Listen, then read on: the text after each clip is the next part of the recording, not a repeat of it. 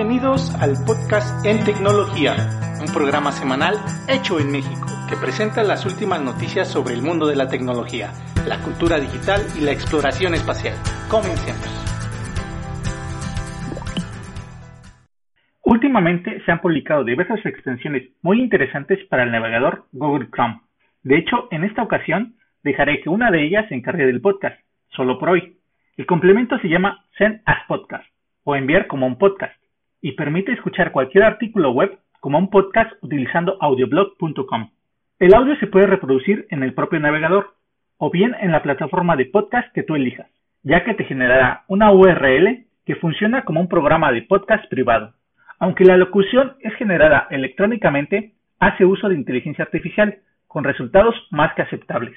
Así que los dejo a partir de ahora.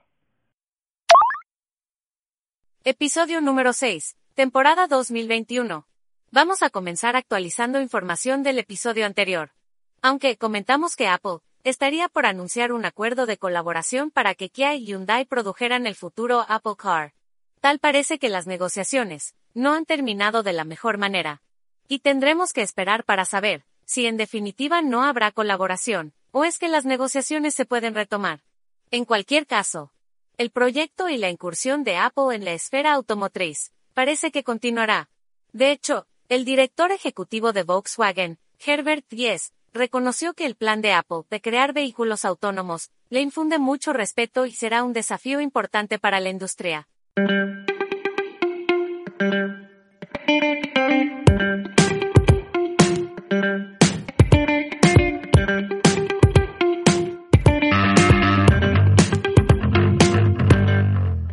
Continuando con los autos eléctricos.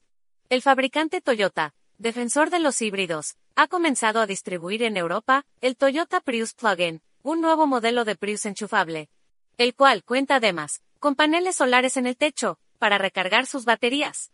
En modo eléctrico, este Prius tiene una autonomía de 45 kilómetros, con una velocidad máxima de 135 kilómetros por hora.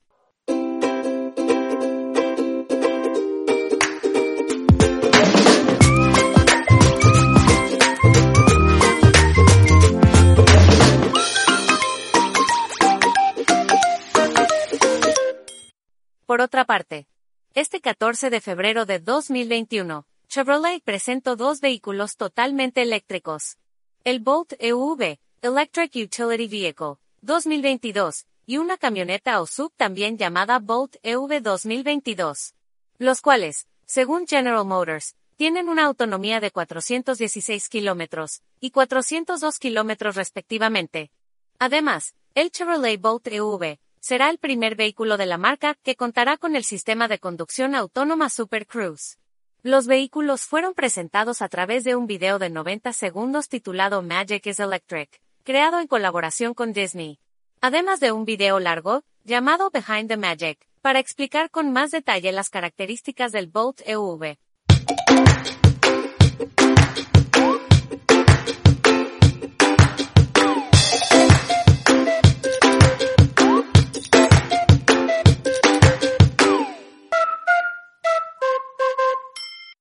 Cambiemos de tema, por ahora.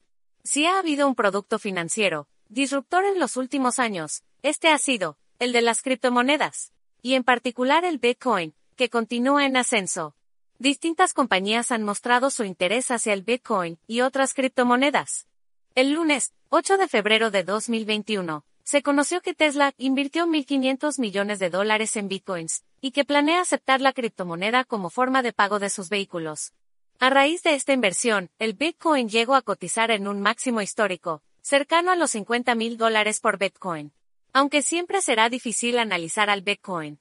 En la última semana, el Bitcoin ha subido un 22% y un 61% desde que comenzó este año, 2021.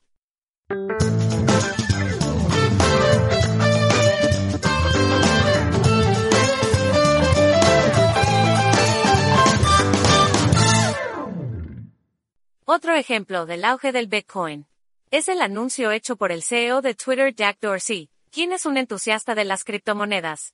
Y el viernes 12 de febrero, anunció una donación de 500 bitcoins, o unos 23.6 millones de dólares, para financiar el desarrollo de proyectos a partir de las criptomonedas en África e India. Esto, gracias a una colaboración con el rapero Jay-Z. Igualmente, basta recordar que Dorsey también es consejero de la empresa de pago Square, quienes, en octubre pasado, anunciaron la compra de 50 millones de dólares en bitcoins.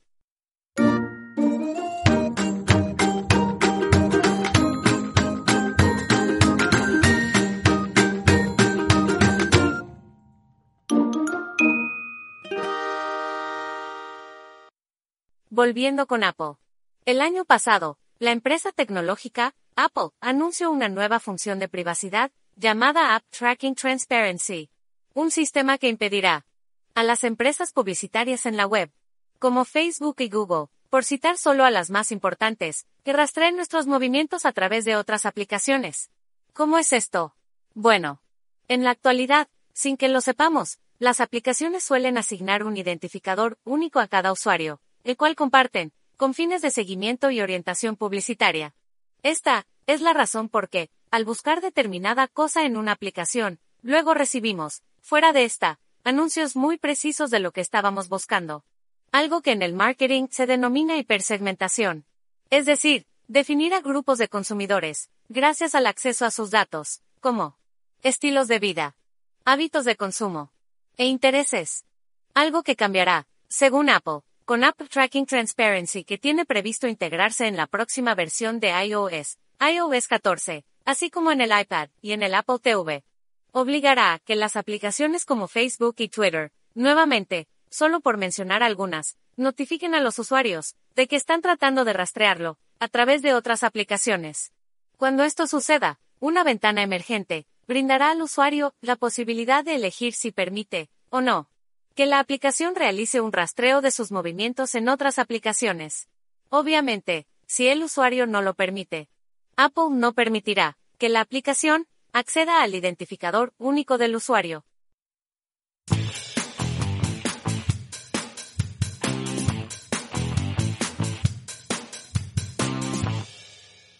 Por su parte, Facebook, obviamente, que está preocupado por esto, ha puesto alertas en sus aplicaciones ha enviado correos electrónicos a las empresas anunciantes y ha publicado, en los periódicos de Estados Unidos, un anuncio de página completa. En todos, para criticar, que App Tracking Transparency traerá implicaciones contundentes en la orientación, optimización y medición las campañas publicitarias. Afirman que los anuncios personalizados y la privacidad del usuario pueden coexistir. Sin embargo, también concluyen que si bien no están de acuerdo con los cambios planeados por Apple, no tendrán más remedio que seguirlos. Pasando a las notas rápidas.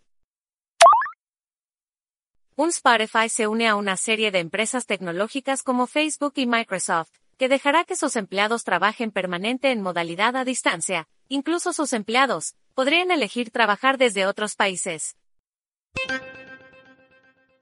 2. El crecimiento de Disney Plus es impresionante, según las últimas cifras, actualmente cuenta con 94,5 millones de usuarios, 8,1 millones de usuarios nuevos en poco más de un mes. 3. Pedro Pascal, The Mandalorian, y Bella Ramsey, de Juego de Tronos, serán los protagonistas de la serie basada en el videojuego The Last of Us, una coproducción de HBO, Sony Pictures y Naughty Dog. 4 según reportes del diario The Information.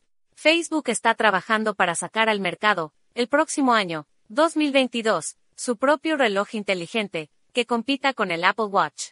Un smartwatch, que en teoría, estaría enfocado en funciones de salud y en los servicios de Facebook, como Messenger, WhatsApp e Instagram. Y que de entrada vendría con el sistema operativo Android de Google. Aunque supuestamente, Facebook también ya estaría trabajando en desarrollar su propio sistema operativo. Y despegamos a Marte.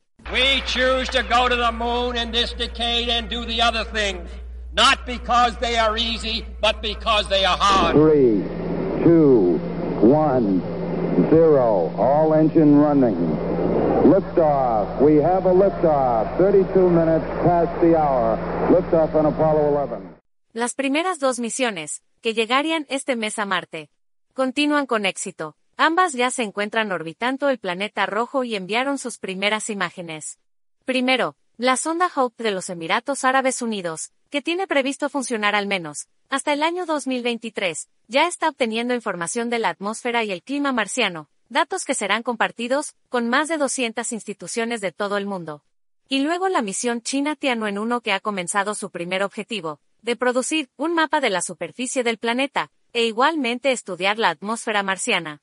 El orbitador tiene previsto funcionar por dos años, pero como ya sabemos la Tianwen-1 es una misión muy ambiciosa. La próxima etapa del proyecto, es decir, el descenso del módulo de aterrizaje, está previsto para mayo o junio de este 2021. Por último, el rover chino, está previsto, pueda funcionar por 90 soles marcianos, que es, casi igual, a 90 días terrestres.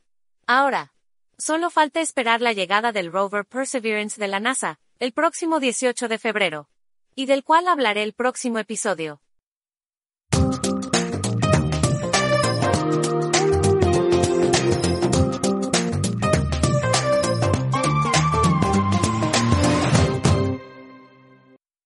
Por último, quiero comentar un par de datos curiosos. La llegada de varias misiones a Marte, de manera casi simultánea, ocurre porque, la distancia entre la Tierra y Marte es menor cada 26 meses situación que aprovechan las agencias espaciales, para facilitar las operaciones, y ahorrar combustible. De hecho, en esta ocasión pudieron haber sido cuatro misiones las que llegaran. Desgraciadamente el rover de la misión europea y rusa ExoMars no lo pudo hacer y tendrá que esperar a que se abra la próxima ventana, en 2022. Por último, todas estas misiones están programadas para operar de forma casi automática, pues no se pueden gestionar los comandos en directo, ya que las comunicaciones, mediante señales de radio, tardan unos 11 minutos en llegar a la Tierra.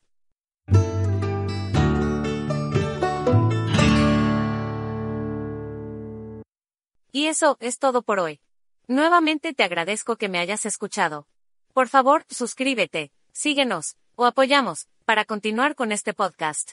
Mi nombre es Irving Dussel. Y esto fue, en tecnología.